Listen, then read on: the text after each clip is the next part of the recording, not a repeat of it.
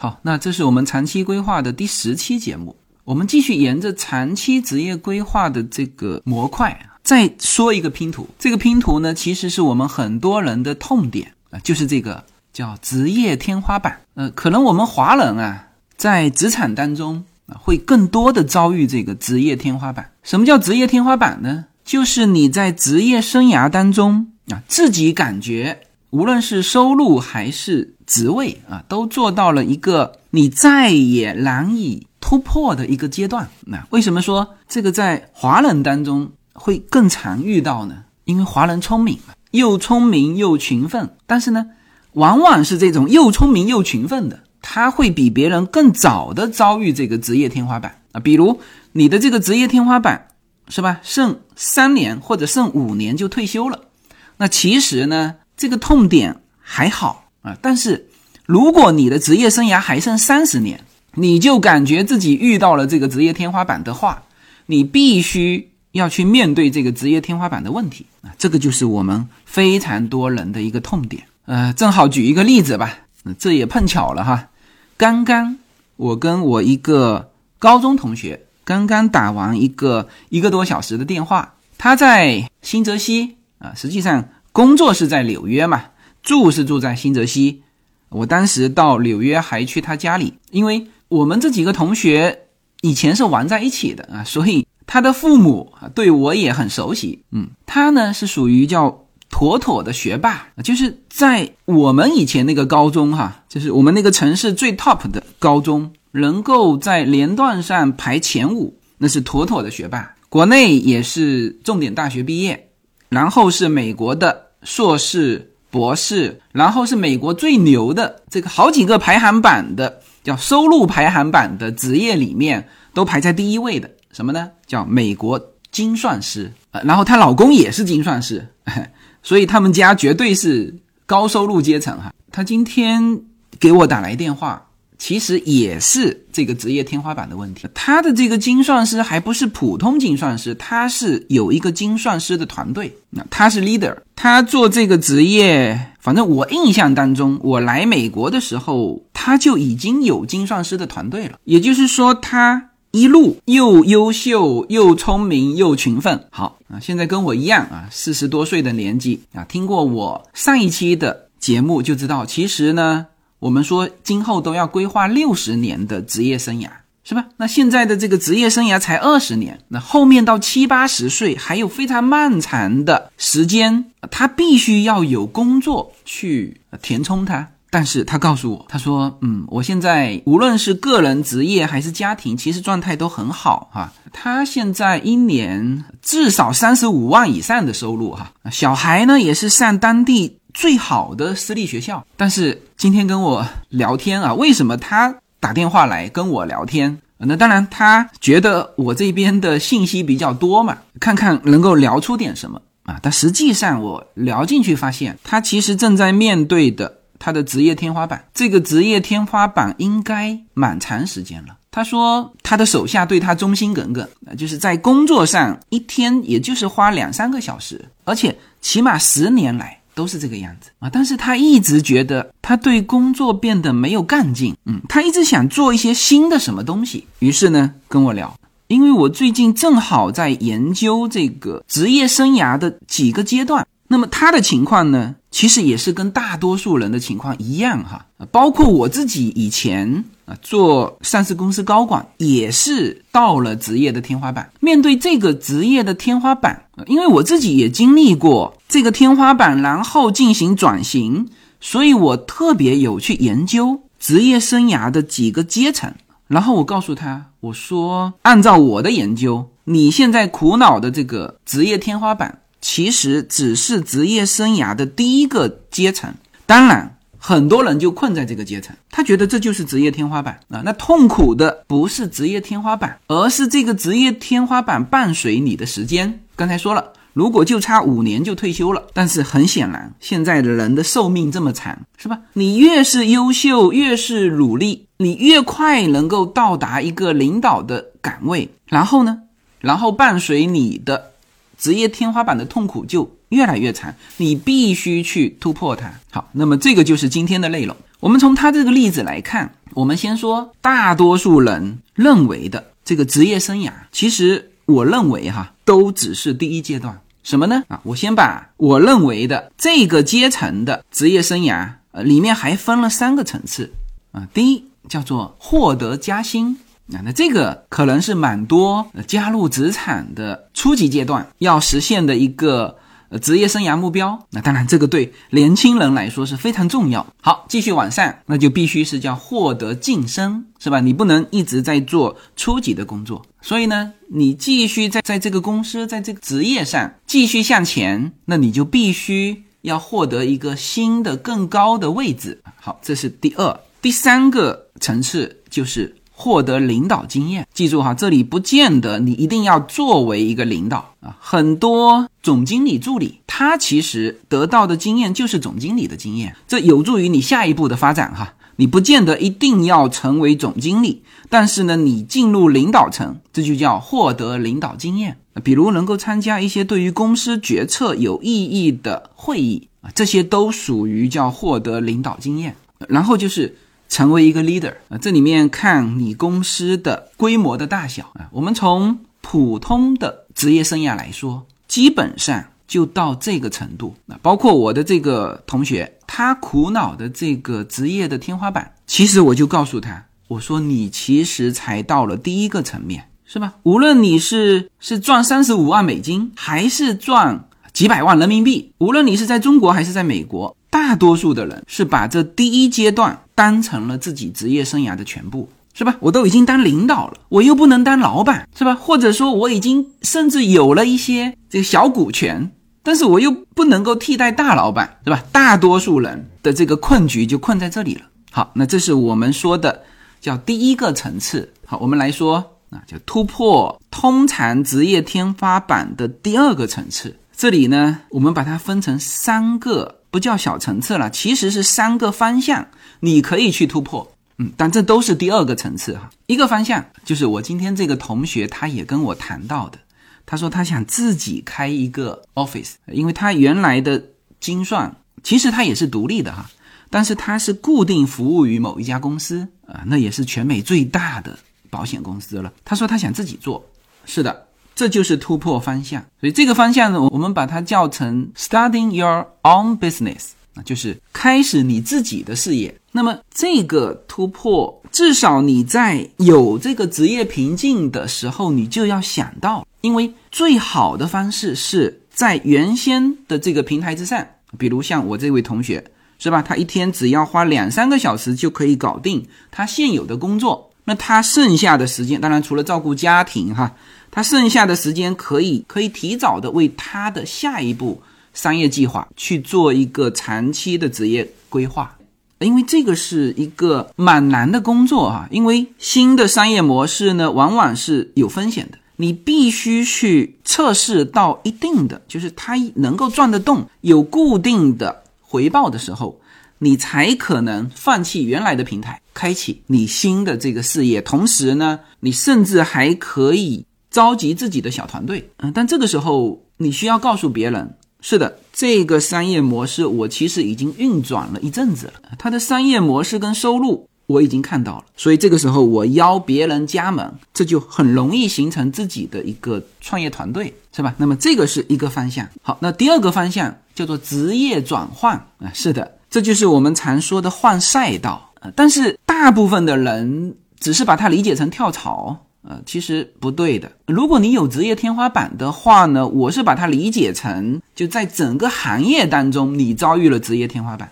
而不是这个公司到另外一个公司。也就是说，你其实已经在蛮好的公司，像我的这个同学，他是在全美国最好的保险公司里面做精算，他其实没有什么可换的啦啊。所以我这里的特质并不是跳槽，也就是说，这个职业的转换呢。甚至是超越你的行业啊，这就是我们多少年前说的叫做跨界，是吧？那我就是一个很典型的一个例子，就是我的这个界跨到离谱到连身边所有的人都看不懂，是吧？你一个做管理的，怎么能够跟自媒体联系上呢？这是十年前哦，但是我在那个时候，其实我还在工作哈，我就实现了这种。叫职业的转换。那当然不一定要一个方向转换，你可以好几个行业的去测试啊。那有一些行业可能无法给你带来立即的回报。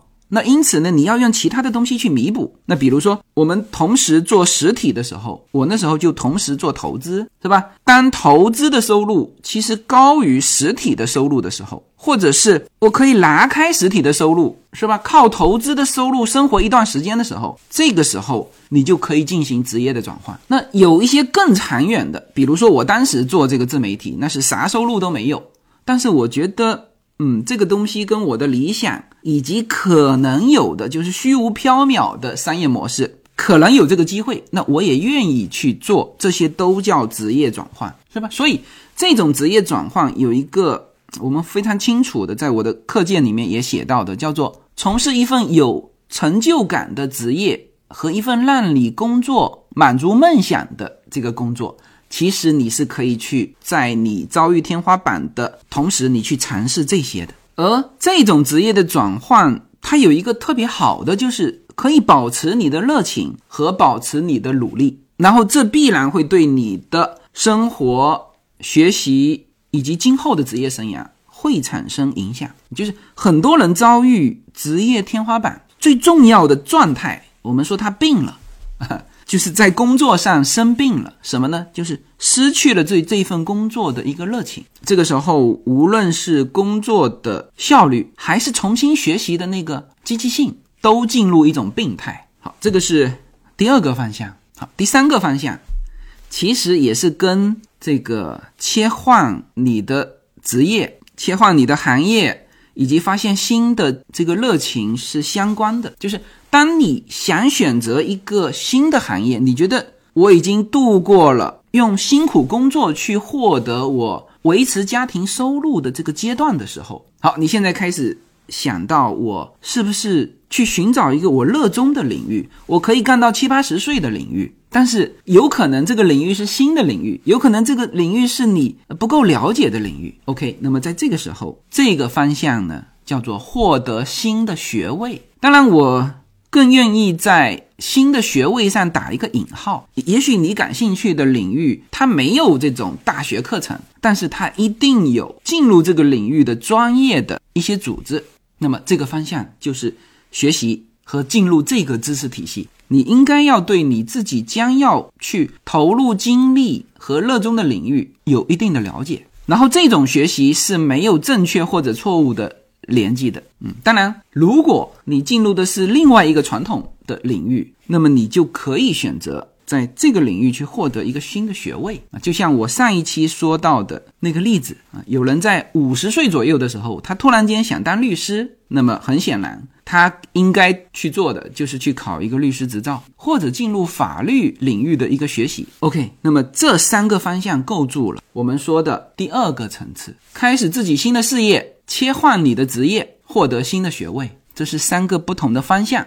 呃，当然你也可以同时做到哈，就是你想进入一个新的领域，你去付出一个学习的时间，得到它相关的一个资历，然后你切换你的专业，然后开始你新的事业，啊，这都是 OK 的。但这个呢，是你的第二个层次。呃，很多人困在第一个层次，但是呢，很多人也想到了第二个层次，但是。这只是第二个层次，再往上是什么呢？好，第三个层次呢有两点，可以有两个你的长期目标啊。第一叫做发表你的作品，嗯，用英文可能涵盖的更大一点哈，叫 publish your work，就是发表你的作品。当然，这不见得是出一本书哈，出书呢确实是能够代表你在某一个领域到达一定的层次啊。但是很多呢，不见得一定要出书，也可以什么呢？也可以在专业的期刊、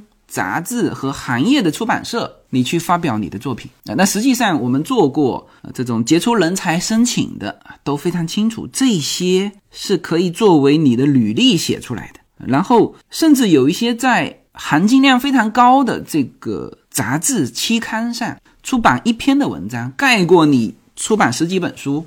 然后这个目标其实不仅仅是你把你的这个经验系统性的浓缩分享出来，而且呢，它是有一个非常长时间的你的痕迹的，就时间越长，它有可能会给你带来的这个贡献和作用越大，是吧？比如说我的这个专辑，我就放在那里，它每天都在增加点击量啊。比如说我的那本书，是吧？我从来没有把它拿到美国来发表，但是呢，美国的非常多的图书馆啊，就是进了这本书。我们的听友拍下来告诉我啊，这就是你的作品能够给你带来的优势。好，那么这个是一个点。第二个点叫做要发展你的网络。这个网络呢，不仅仅是我们理解的朋友圈的概念，其实这个网络是你下一步职业生涯的网络，就是它是跟实现职业目标挂钩的，而不是普通的朋友。那么这个网络呢，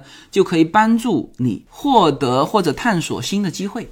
这里包括有可能成为你的合作伙伴，成为你的团队的人员啊，成为你的资源啊，成为你的工具。那么当然，很显然，现在我们说发展你的网络，就不是以前的这个朋友圈的这个网了哈。从平台上看啊，也不是原先的这种社交关系，而是什么？而是通过网络啊，这就是我们现在说的，有一些学校，他在招收学生的时候啊，你你申请这个学校的时候，如果你的 Instagram 上有那么几万个 fans，那这就是你的加分项。是的，网络无疑现在是你要考虑的最好的一个平台。我们说的是互联网，那么。这个是我们说的第三个层次，就是在你实现上一个天花板的突破之后，如果你进入这个阶段，有你的作品，同时呢，在网络上也有了你自己的名气，那这就是你职业生涯的第三个阶段。用中国的一句古诗叫做“莫愁前路无知己，天下谁人不识君”啊，你如果到了这个层次，那我相信你回过头来去看。你当时在职场上的那个天花板的时候，你会发现哦，它在你的脚下。好，那这个是第三个层次。呃，说到这里，大家可能会想，这些可能都是我没有想到的。那这才到第三个层次。那第四个层次是什么呢？第四个层次还有三个目标点。第一叫做树立自己的知名品牌。当然，这个是刚才发表你的作品和发展你的网络的一个。一个成果啊，就是你发展了你的网络，出版了一本书，不见得树立了你的品牌，就是我们现在说的 IP 啊，这种个人的品牌啊，第一，它是要靠时间的，而且这种声誉的累积啊，都是叫正向的声誉，才能够最后树立自己的知名品牌啊，这个是一个点啊。第二个点叫做成为思想领袖。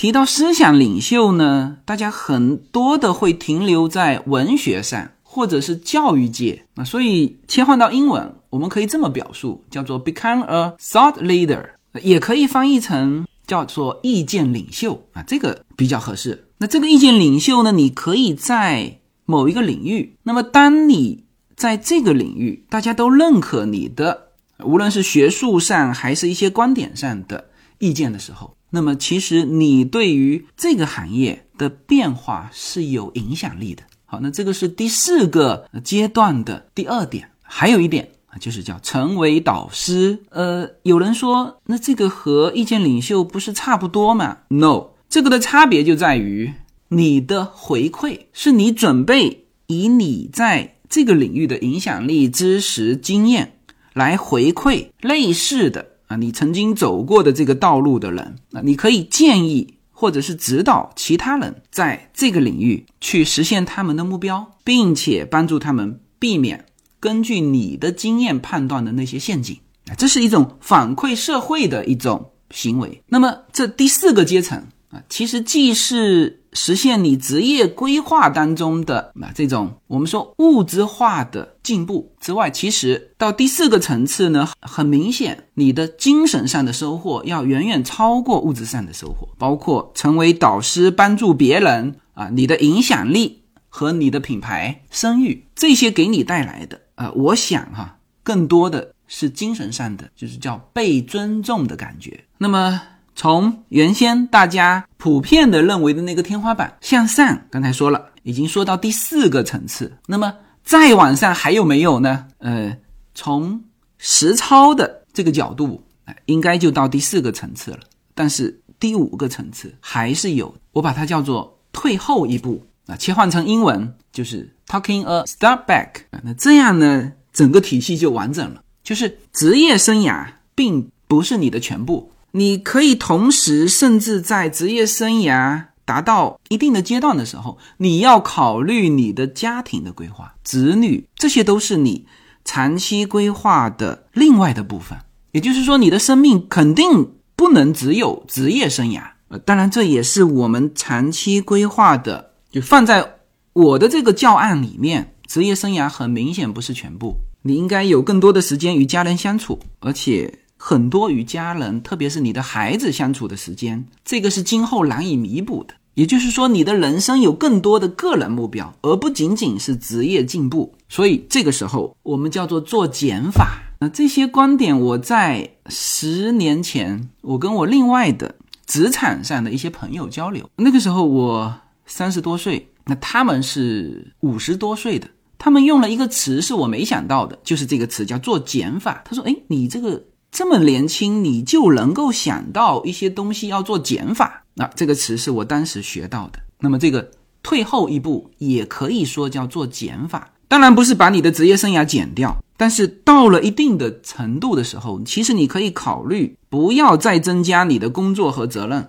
适当的减掉你的工作和责任，也许对你的人生目标更有帮助。OK，那么这就是我相对完整的把关于职业天花板的这个大家的痛点做一个系统的阐述啊，也就是说，是的，在通常人困扰的这个职业天花板之上，还有那么多的空间啊，用来伴随你更长期的职业生涯，希望能够解决你的痛点。好，谢谢大家。